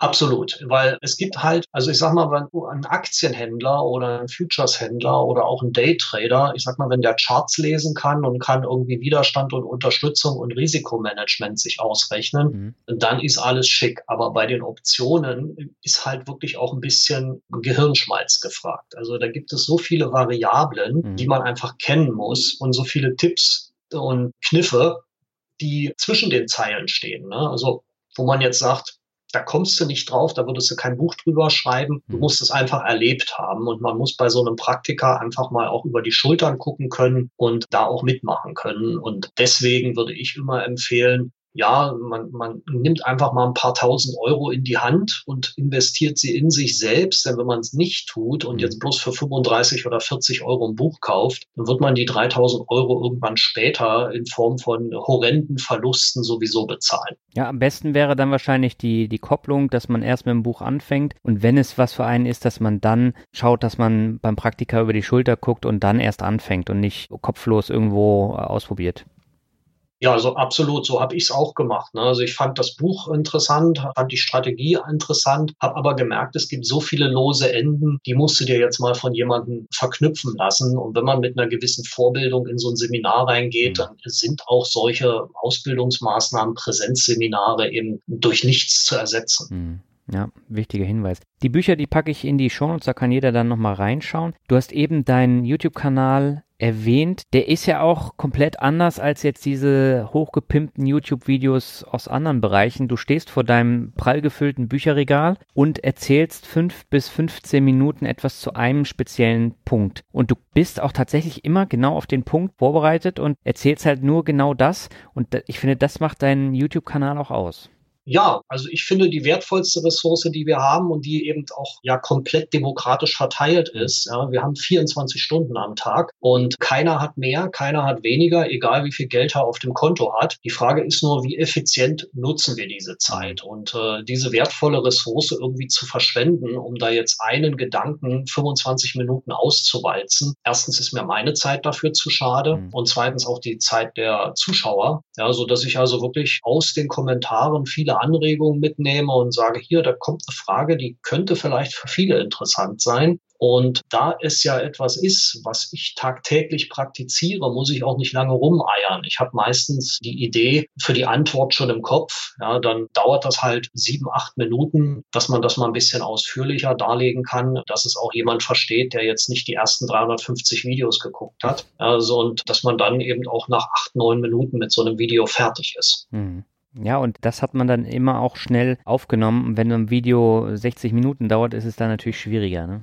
Ich muss dazu sagen, ich bin ja auch kein Videoprofi. Ne? Also ich bin weder irgendwie ausgebildeter Kameramann noch irgendwie ausgebildeter Mediengestalter, dass ich da jetzt in Programmen rumeditieren könnte wie doll und verrückt, ja. sondern ist es wirklich handgemacht und das soll es auch sein. Es kommt eben mitten aus dem Leben. Es ist von Praktiker für Praktiker und ich sage mal, in erster Linie bin ich Investor und nicht YouTuber. Womit ich jetzt nichts, nichts sagen will gegen alle die, die das wirklich auf einem höheren professionellen Level betreiben. Mhm. Bloß ich sage mir, wichtiger für die Zuschauer als eine schöne Musik und vielleicht ein Greenscreen im Hintergrund oder irgendwelche perfekten Schnitte. Wichtiger sind, glaube ich, die Inhalte. Da bin ich ganz bei dir. Ich habe das jetzt ja auch festgestellt, als ich jetzt mit meinen YouTube-Videos weitergemacht habe. Auf den Inhalt kommt es tatsächlich drauf an und nicht, ob ich nun den, den heißesten Schnitt da drin habe oder das coolste Intro, sondern tatsächlich auch auf die Inhalte. Meine Meinung, ja. Ja, lass uns doch mal kurz über Inhalte nochmal sprechen. Ein Wert, den du in den letzten Wochen sehr häufig erwähnt hast, ist Tenga Factory Outlet. In den letzten Jahren wurde die Aktie ordentlich gerupft. Warum hast du trotzdem da immer zugeschlagen? Ja, das ist genau der Punkt. Also wenn man ein Unternehmen anschaut und sagt, dieses Unternehmen ist eigentlich eines, was gesund mhm. ist, dann ist es für mich so wie im Supermarkt. Ja, wenn ich in den Supermarkt reingehe und ich will einen Kasten Budweiser Bier kaufen, der mir aber für 17,40 Euro im örtlichen Edeka immer zu teuer mhm. ist, mhm. und äh, jetzt sehe ich den im Sonderangebot für 12 Euro, dann kaufe ich gleich drei Kästen. Ja, ja weil ich weiß, wird es wahrscheinlich so schnell im Sonderangebot nicht wieder geben. Und die Börse ist so ziemlich der einzige Ort, wo die Leute wegrennen, wenn es Sonderangebote gibt. Ja, also wenn ich wirklich ein hochqualitatives Produkt habe, wie zum Beispiel ein Unternehmen, ich bin von dem Unternehmen Tanger Factory Outlet Centers absolut überzeugt. Mhm. Das ist natürlich die Grundvoraussetzung und die kann ich niemandem einoktroyieren und sagen, also du musst jetzt dieses Unternehmen toll finden. Das muss jeder für sich entscheiden. Das sind natürlich auch immer Risiken dabei, mhm. weil es Firmen sind. Ja. Ja, und wenn die dann eben im Sonderangebot zu haben ist und ich kriege auf einmal ein super Unternehmen zu einem super Preis, dann schlage ich zu. Ich sag mal so, die Aktie habe ich eingesammelt. Das letzte Mal, da hat sie irgendwie 14 Dollar gekostet. Da gab es über 10 Prozent Dividendenrendite. Da dachte ich mir, äh, das ist ein Dividenden-Champion. Die haben seit 25 Jahren die Dividende gesteigert. Die haben im Augenblick halt eine schwache Phase. Okay. Aber die kommen auch wieder auf die Beine. Es ist ein familiengeführtes Unternehmen. Der CEO weiß, was er macht. Der hat selber sehr viel Skin in the Game. Ne? Also deswegen wird er also das Unternehmen auch nicht mit Macht gegen die Wand fahren. Mhm. Die Dividende kommt und sollte der Aktienkurs sich bewegen, ja, unten ist nach 14 Dollar Schluss. Also bei Null ist ein harter Support. Ne? So tief kann die Aktie nur fallen, aber steigen kann sie aufs Doppelte, Dreifache, Fünffache. Also den Weg von unten nach oben, da sage ich immer, der Sky is the limit. Ja, vielleicht sollen wir ganz kurz nochmal erwähnen, was Tenga überhaupt macht. Das sind ja so Outlet-Shopping-Center im Nirgendwo mehr oder weniger. Also nicht äh, direkt in den Innenstädten, sondern weit außerhalb. Und das wird ja häufig dann noch kritisiert, dass es eben nicht da ist, wo die Musik spielt. Ja, dann, man muss sich bloß Metzingen vorstellen. Ne? Also ich glaube, das ist so der klassische deutsche Standort für Factory Outlets, diese Hugo Boss Stadt. Mhm. Ne? Und äh, da pilgern ja die Leute aus ganz Deutschland hin und nicht nur aus Deutschland. Und Tanger Factory Outlets hat eben 40 solche Center in ganz Amerika, die häufig tatsächlich am Stadtrand sind oder aber auch in der Nähe von irgendwelchen touristischen Attraktionen, ja, wo dann eben drumherum noch ein Freizeitpark ist oder irgendwie Disneyland oder sowas. Ne? Also da in der Nähe hat man diese Dinger. Man muss da schon wirklich hinwollen. Ja. Und da wird dann eben Factory Outlet Ware verkauft. Dann sagen ja viele, okay, wird ja auch viel extra produziert, irgendwelche Ramschware, die man dann so im Fabrikverkauf und das Volk bringt. Ja. Das ist sicherlich richtig, aber da wird eben auch viel verkauft. Ich sage gerade im Modebereich, was jetzt out of season ist, ja, wo Gap sagt, wir mieten jetzt einfach mal für drei Monate einen Shop da hauen wir jetzt die ganze Saisonware vom letzten Jahr raus und dann machen wir den Shop auch wieder zu ja. und dann kommt eben ein anderer in diesen Laden rein. Also die Fluktuation in diesen Läden ist auch ungleich höher als in einer klassischen Mall. Mhm. Ja, und es gibt halt von diesen Dingern nicht so viele. Also Amerika hat ungefähr fünfmal so viel Einzelhandelsfläche wie Deutschland pro Kopf der Bevölkerung. Mhm. Also da ist jetzt wirklich kein Unterbesatz da. Jeder, der mal in den USA war, weiß, Shopping ist überall. Ja, aber Outlet Center gibt's halt nicht so viele. Mhm. Und gerade in einer Phase, wo der Einzelhandel in der Krise ist, wo alle jetzt über diese Amazonisierung reden, sage ich mir, also wäre ich jetzt Einzelhändler oder, oder Hersteller von irgendwelchen Waren, egal ob das jetzt Converse Turnschuhe sind oder Jeans oder sonst irgendwas, ja, und ich habe jetzt den Drang, meine Kosten im stationären Einzelhandel Einzelhandel zu senken, hm. werde ich doch wahrscheinlich eher einen Laden zumachen, der sich, sage ich mal, in Berlin auf der Friedrichstraße befindet, wo ich eine horrende Miete zahle, aber wenig Umsatz mache und werde wahrscheinlich eher mein Outlet-Center-Laden offen halten, wo ich kaum Miete bezahle, aber einen Massenumsatz mache, weil ich eben auch nichts in den Laden investieren muss. Da muss ich nichts teuer dekorieren, da muss ich kein hochqualifiziertes Personal anstellen. Da kommen die Leute hin, weil sie ein Schnäppchen machen wollen. Die wissen, aha, wenn es die Jeans für 19,90 Euro gibt, dann nehme ich auch gleich drei. Aber die kriegt man halt nicht auf der Friedrichstraße. Mhm. Und deswegen sehe ich also auch bei diesen Outlet-Centern durchaus die Chance, dass es die in den nächsten Jahren und Jahrzehnten weitergeben wird. Mhm. Aber die haben ja vor kurzem jetzt auf vier Center verkauft. Ne? Das waren vorher 44. Ja, die haben vier Center verkauft jetzt Anfang 2019, weil die Kapitalrendite auf dieses Center halt zu niedrig war, wo sie gesagt haben, da machen wir, glaube ich, bloß, also der, da war der Umsatz pro Quadratfuß viel niedriger, als er im Durchschnitt ist für Tanger. Und da haben sie gesagt, also solche unrentablen Sachen, die auch wenig Wachstumschancen haben, die waren auch wirklich irgendwo draußen in der Pampa, ich weiß nicht, in Ohio oder Idaho oder irgendwo, die hat man dann auch jemanden anders übergeholfen. Ja. Ja, und jetzt hat man halt 40 äh, noch übrig durch und eins ist noch in der Planungsphase in Nashville, Tennessee. Da wird es also eine Entscheidung geben, ob das gebaut wird und wenn ja, geht das halt sehr schnell. Mhm. Tanger baut immer nur dann, wenn sie schon 60 bis 70 Prozent aller Läden vorab vermieten können. Dann stecken die überhaupt erst einen Spaten in die Erde. Und das Zweite, was mich da eben sehr optimistisch macht, ist, die haben ihre Bilanz so auf Vordermann gebracht, dass sie eben unheimlich viel liquide Mittel angehäuft haben. Mhm. Also ein Warren Buffett sagt ja immer, unser Elefantengewehr ist geladen. Milliarden. Ne? Also wenn der sitzt, glaube ich, auf 150 Milliarden. Bei Tanger ist es nicht so viel, aber es werden natürlich andere Center pleite gehen und irgendwann gibt es Zwangsversteigerungen. Mhm. Wenn man da dann hingehen kann und kann sagen, hier, ich nehme da mal eins oder zwei, die mir gefallen, ja, und krieg die auch für ein Appel und ein Ei gekauft, mhm. dann habe ich natürlich, wenn ich die liquiden Mittel habe, habe ich natürlich gleich doppelt gute Karten, weil ich kaufe mir eine gute Immobilie zu einem günstigen Preis. Ich brauche dann vielleicht noch zwei Monate, dann ist das ganze Ding voll vermietet oder muss noch ein bisschen was umbauen und von da an fließt die Miete. Ne? Und wenn ich vorher nur 40 habe und habe dann vielleicht 42 oder 44, dann ist es gleich mal eine Steigerung wieder um 10 Prozent bei den Mieteinnahmen. Und das wird man dann auch im Aktienkurs, denke ich, irgendwann merken. Mhm. Und wo ist jetzt der Unterschied zu einem Unternehmen wie Macerich, was ja auch Immobilien vermietet und auch mit Shoppingcentern zu tun hat? Ja, die haben eben diese klassischen Malls, mhm. ne? also die klassischen amerikanischen geschlossenen Einkaufszentren, die man auch kennt, ja, wo man reingeht und dann läuft man links, rechts, links, rechts, große Geschäfte, häufig eben auch mit den großen Ankermietern, ja, wie also beispielsweise eine Toys R Us war, die nun pleite gegangen ja. sind, oder eine Sears, die eben auch so an der Pleite, die sind, glaube ich, pleite. Ne? Also viele große großflächige Einzelhändler, diese Anchors, die selber groß zu tun haben. Macerich hat halt dadurch, dass sie klassische Malls betreiben, bei diesem Refurbishing, mhm. also dieser Umstrukturierung, diesem Neubau, diesem Anpassen, haben die halt unheimlich hohe Kapitalkosten. Ja. Also man muss ein kompletten Bau umbauen. Das muss Tanger nicht. Ne? Also wenn da ein Mieter rausgeht, dann wird einmal durchgefegt und dann kommt der nächste Mieter. Ich sag's mal etwas übertrieben, aber wenn ich eine ganze Mall umgestalten will, wo ich vorher ein, ein Walmart drin hatte mhm. und der geht jetzt raus oder ein, ein Krogers, irgendeinen großen Ankermieter ja, mit vielen tausend Quadratmetern Fläche, da muss ich mir was einfallen lassen. Da muss ich riesig Geld in die Hand nehmen. Und das Gemeine an REITs ist ja, sie können keine Kapitalrücklagen in dem Sinne bilden, weil sie halt 80 bis 90 Prozent ihrer verfügbaren Mittel an die Aktionäre als Dividenden ausschütten müssen. Mhm. Das heißt, bei denen geht es nur über Aktienemissionen oder über Dividendenkürzungen. Und das ist eben das, was gerade Maesrich so ein bisschen auf die Beine fällt. Mhm. Die dritten im Bunde, das ist ja die Simon Property Group, die machen ja so Event-Einkaufszentren. Da gibt es ja durchaus einen Zukunftsmarkt.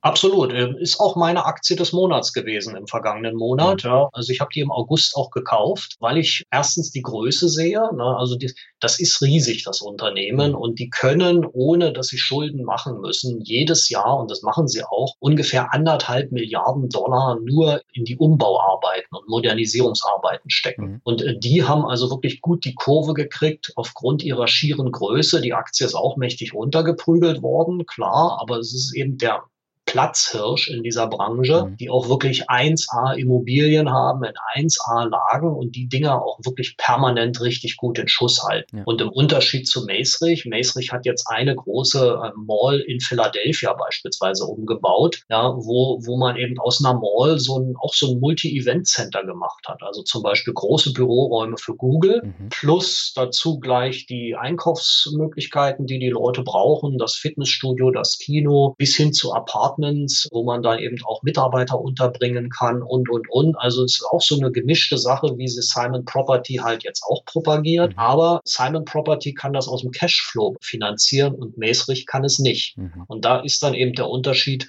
in der Größe. Manchmal kommt es halt doch auf die Größe an.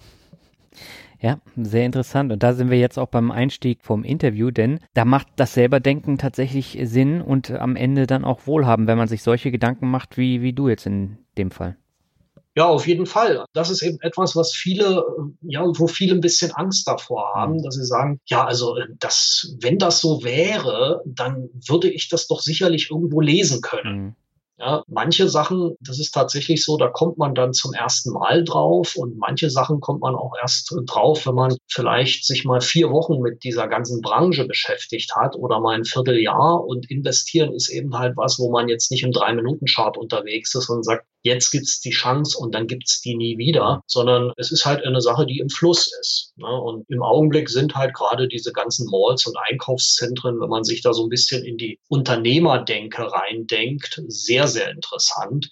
Und das unterscheidet, glaube ich, auch einen Trader von einem Investor. Der Investor ist halt jemand, der wirklich unternehmerisch denkt, was kaufe ich da eigentlich? Was ist das für eine Firma? Was ist das für ein Businessplan? Wie sind die Zukunftsaussichten, Wachstum? Wie sind die Wettbewerber? Wo der Trader eben sagt, was sagt der Chart? Ist da ein Widerstand? Ist da eine Unterstützung? Und kann ich da jetzt kaufen? Gibt es eine Umkehrkerze oder sowas? Ja. Ja, und äh, genau das ist eben der Punkt. Ich meine, das kannst du jetzt auch auf andere Industrien dann auch anwenden, aber am Ende musst du halt Schlussfolgerungen für dich selber treffen und entscheiden, ob du da jetzt investiert sein möchtest oder nicht. Und das ist halt immer ein Problem. Deswegen investieren viele in Werte, die sie kennen da ist ja auch nichts Verkehrtes dran. Also ich würde auch sehr, sehr gerne eine Microsoft kaufen. Ich würde auch gerne eine Apple kaufen. Ich würde auch gerne andere Werte kaufen, ja, eine Johnson Johnson oder eine Procter Gamble oder sowas. Aber bisher haben immer die Preise nicht gestimmt, ja, wo ich sage, die Bewertung zu teuer, die Dividendenrendite zu gering, schon zu weit gestiegen. Äh, und wenn es dann mal runterkommt, dann muss man halt das Pulver trocken haben und die Firma dann auch schon analysiert haben, dass man dann auch einsteigt und sagt, ja, ich glaube, glaube an das Geschäftsmodell und jetzt stimmt auch der Preis. Das heißt, die hast du gar nicht in deinen 70 Aktien drin, solche Werte?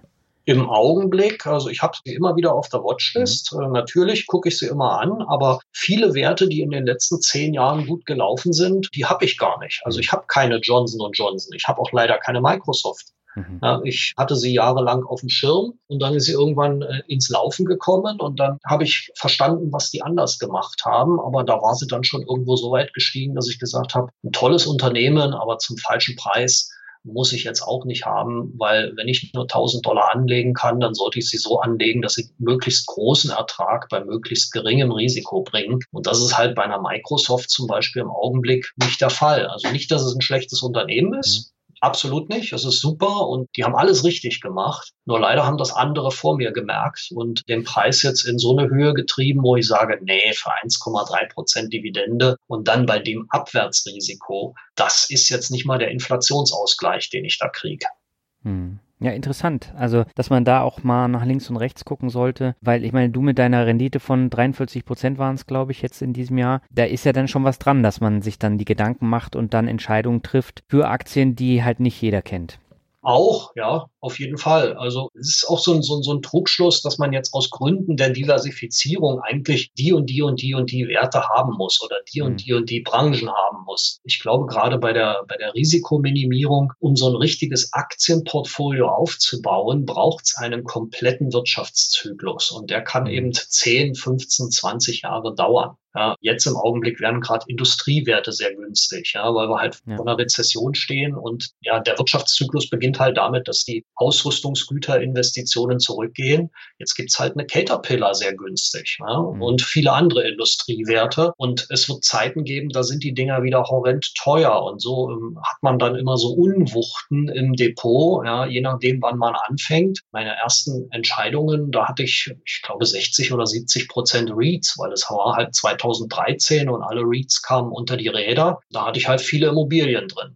Ich habe jetzt immer noch viele Immobilien, aber später kamen dann eben zum Beispiel auch Versorger dazu. Es gab eine mhm. Zeit, da konnte man Einzelhändler kaufen, weil alle gesagt haben, oh, Target wird pleite gehen. Mhm. Dann fielen die bis auf 50 Dollar. Da habe ich natürlich zugeschlagen und jetzt stehen sie irgendwo bei 75 oder 80, keine Ahnung. Ja, weil plötzlich alle merken, es ist nicht so, dass die stationären Walmarts und Targets pleite gehen, sondern es ist eher andersrum, dass Amazon auch stationär wird, weil sie sich zum Beispiel Whole Food dazu gekauft haben. Mhm. Also da muss man einfach auch diesen Medienlärm dann ausblenden und sagen, was hat Bestand, was gibt's gerade im Sonderangebot und die Zyklik der Märkte dann auch ein bisschen für sich ausnutzen.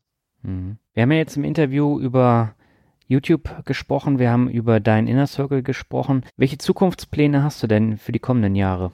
Ja, erstmal, also ich, das, was ich gerade mache, mache ich wirklich wahnsinnig gerne. Das ist wirklich meine Leidenschaft, mein Hobby. Das werde ich also die nächsten Jahre auch weiter treiben. Und es wird sicherlich immer noch das eine oder andere dazukommen, gerade was auch den Inner Circle angeht. Meine Leidenschaft ist, Leuten das Investieren, das selbstständige Denken im Investieren weiter beizubringen. Da bin ich also auch dabei, gerade mir wieder was auszudenken, was Investmentkurs zum Beispiel angeht, ja, wo ich sage, ich habe früher mal ein Seminar gemacht, das ging eine Woche, hat irgendwie dreieinhalbtausend Euro gekostet und da haben wir fünf, sechs Tage lang wirklich investieren gelernt. Hm. Das wird es in der Form nicht mehr geben, aber da wird es eine Alternative für geben, die etwas demokratischer sein wird. Mhm. Das ist also ein großes Projekt. Ich werde natürlich meine YouTube-Videos weitermachen. Ich werde auch in der Weltgeschichte, sprich in Deutschland, Österreich, vielleicht auch mal in der Schweiz rumreisen, um mich mit den den Menschen zu treffen, die mit mir zusammenarbeiten. Das macht mir riesen Spaß. Also wir haben früher ein Jahrestreffen gehabt im Inner Circle. Jetzt haben wir schon ein Frühjahrs- und ein Herbsttreffen. Vielleicht wird es irgendwann mal drei oder vier geben, dass man einfach auch die Leute trifft, mit denen man da arbeitet, weil viele leiden auch so unter dieser Anonymität des Internets. Die wollen auch mal jemanden physisch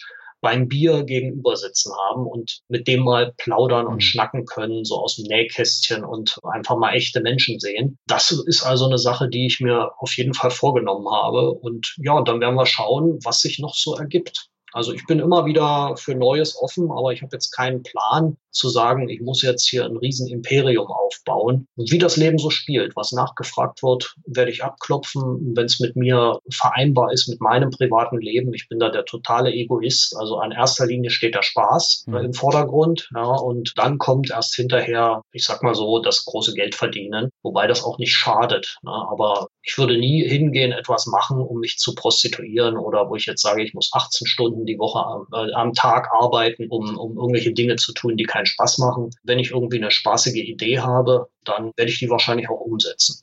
Sehr schön. Ich wünsche dir dabei alles Gute und wir kommen jetzt zum Abschluss zum Word Shuffle. Das heißt, ich nenne dir einzelne Begriffe und du sagst einfach, was dir dazu einfällt. Und beginnen möchte ich mit Moskau.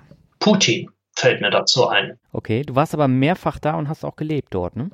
Und studiert sogar. Ja, ich habe 85 bis 91 dort studiert, war eine mhm. spannende mhm. Zeit. Also das war die erste Zeit unter Gorbatschow. Da gab es also kein Wodka zu kaufen. Wir mussten mhm. unseren Wein uns selber machen. Zum Schluss des Studiums gab es dann nachher Lebensmittelmarken teilweise. Und das zweite Mal war ich dann da in den Jahren so 98, gerade auf dem Höhepunkt der Russlandkrise bis 2001 in einer komplett anderen Welt. Also da war ich dann mhm. Geschäftsführer mit Chauffeur, ein Riesenjahresgehalt mit 50 Angestellten, wo man dann also auch ein ganz anderen Kosmos gelebt hat. Eine wahnsinnig spannende, aber unheimlich anstrengende Stadt. Also Moskau ist für mich ja auch familiär mit vielen schönen Erinnerungen verbunden. Ja, ich habe dort gute Freunde gefunden. Ich habe gelernt, wie man Business macht und auch wie man Business nicht macht. Ja, ich glaube, wenn du jetzt wieder da leben würdest, wäre es nochmal komplett anders. Ne? Ja, auf jeden Fall. Aber ich würde auch, glaube ich, freiwillig nicht dahin ziehen, weil die Stadt ist eben ein Moloch und äh, wenn man so eine 16-spurige Straße überquert, braucht man schon mal eine Viertelstunde. okay, dann kommen wir zum nächsten Begriff des Finanzsoftware.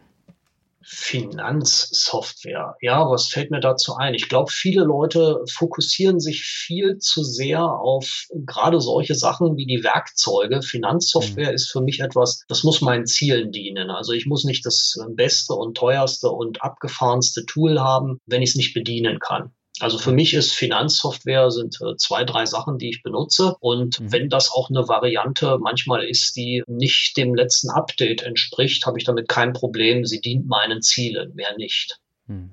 Welche nutzt du? Tja, was nutze ich? Also äh, meine Trades größtenteils wickel ich tatsächlich über die Traders Workstation ab. Mhm. Wenn ich denn mal eine größere Chartanalyse mache, dann nutze ich den Agina Trader dazu. Den habe ich halt noch aus meiner Zeit als Daytrader und den gibt es halt für eine einmalige Lizenzgebühr zu kaufen. Mhm. Ich hasse so diese Mietmodelle, ne, wo man irgendwie gar nicht merkt, dass man jedes Jahr 99 Euro für Microsoft ausgibt. Für die mhm. Aktionäre war es gut. Ne? Ja, dann habe ich äh, ein Trading Diary Pro nennt sich das, eine, eine Datenbank, in der alle meine Trades verwaltet und archiviert werden, weil ich halt ein ganz fauler Mensch bin. Ja, da muss ich bloß auf den Knopf drücken und alle meine Trades und Positionen werden automatisch abgedatet. Ich muss dann vielleicht noch zwei, drei Handgriffe machen, aber ich weiß sofort, was ich an Dividenden bekommen habe und muss dann nichts mehr mit der Hand eintippen. Das ist also auch noch so ein Software-Tool, was ich nutze. Und ansonsten bin ich halt im Internet unterwegs. Da gehört halt Finvis zu meinen Standard-Tools. Da gehört barchart.com zu meinen Standard-Tools. Da gehört ja Seeking Alpha, was ich lese. Und abonniert habe ich tatsächlich dann noch die Fast Graphs, also die Fundamental Analysis Software Tools, so heißt es ausgesprochen. Diese Software, die kostet mich, glaube ich, 480 Dollar im Jahr muss man nicht haben, wenn man nur eine Analyse im Monat macht. Aber für mich, der den ganzen Tag damit rumspielt, ist es halt ein schönes, angenehmes Arbeiten. Mhm. Ja, die nutzt du ja auch immer für deine Aktienanalysen bei YouTube. Ja, Genau. Ja, also es gibt eine deutsche Alternative. Der Thorsten Tiet macht den Aktienfinder in Deutschland. Ja. Ähm, auch eine sehr schöne und etwas günstigere Alternative, auch nicht so Amerika-zentriert. Ja, aber ich habe halt nun das andere als erstes kennengelernt und das ist halt wie mit einer Bankverbindung. Ja, das wechselt man nicht so ohne weiteres. Wenn man sich da einmal eingefummelt hat, äh, dann nimmt man alles andere zur Kenntnis, aber man wechselt deswegen nicht das Pferd.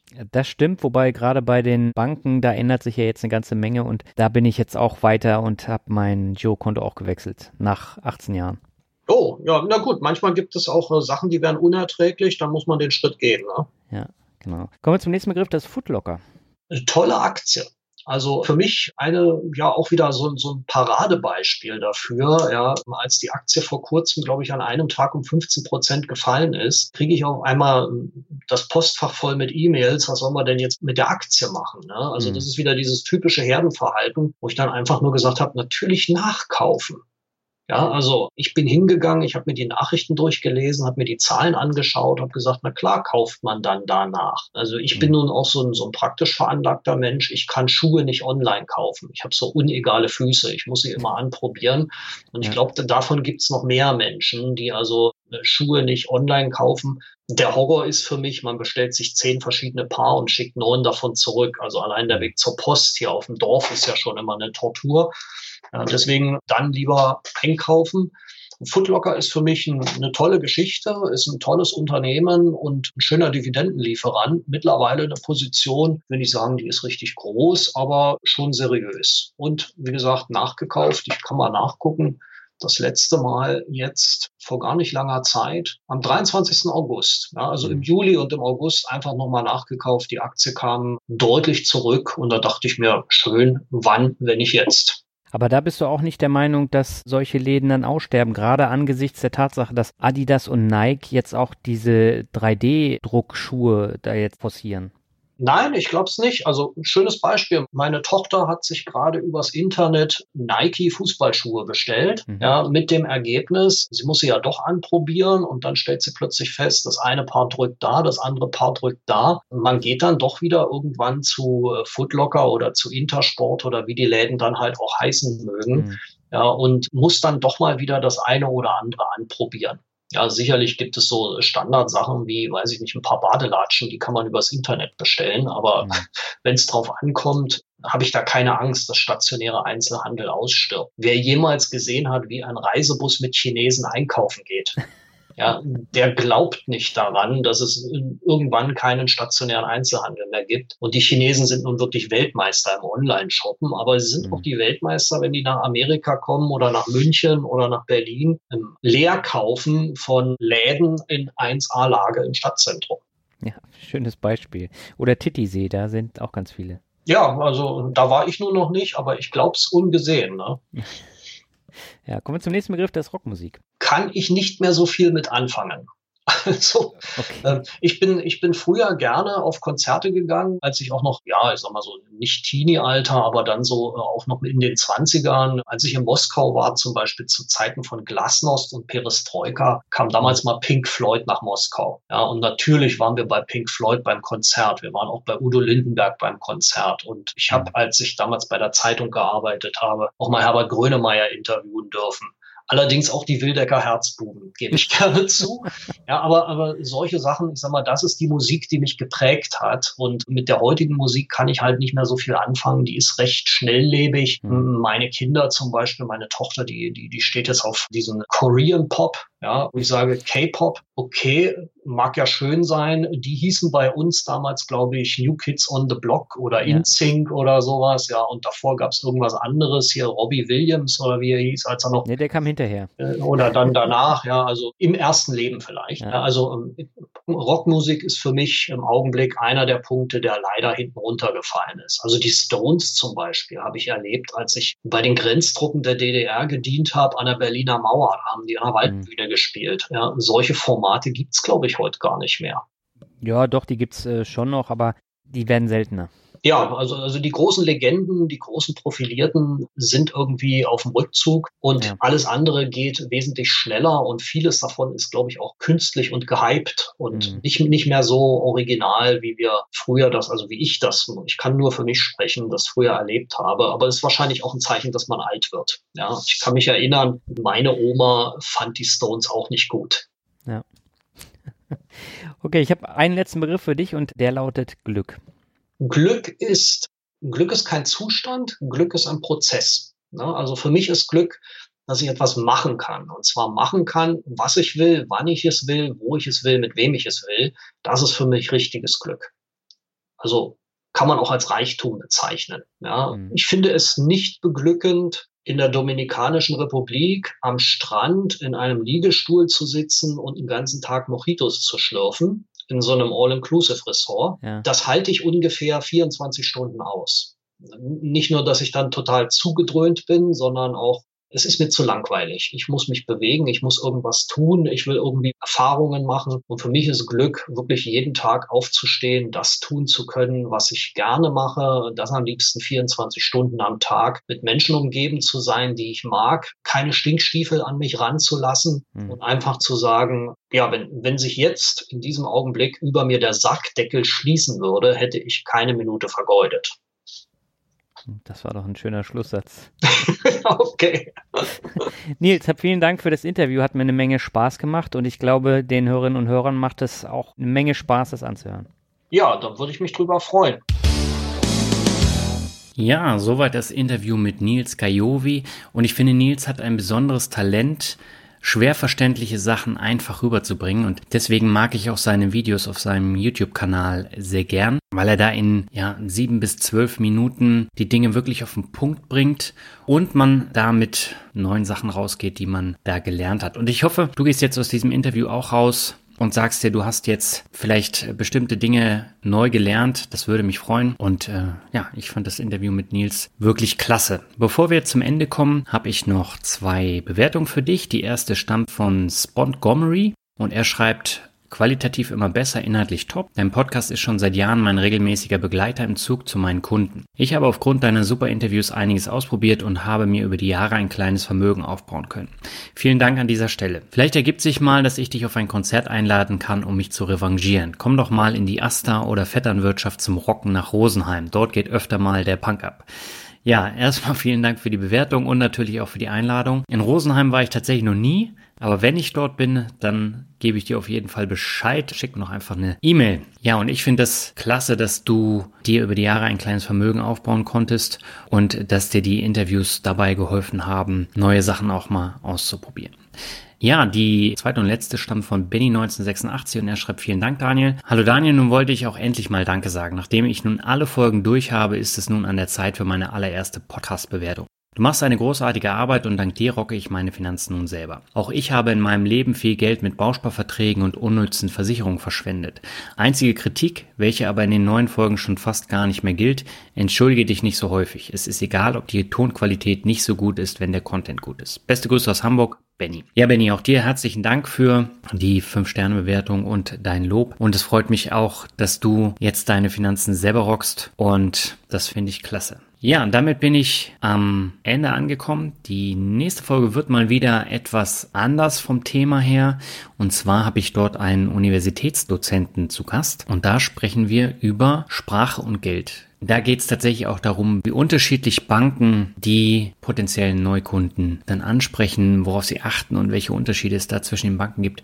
Super spannend vom Thema und äh, wirklich mal ein Farbtupfer in äh, dieser fünften Finanzrocker Staffel. Und die Folge gibt's in zwei Wochen. Bis dahin wünsche ich dir alles Gute und sag ciao.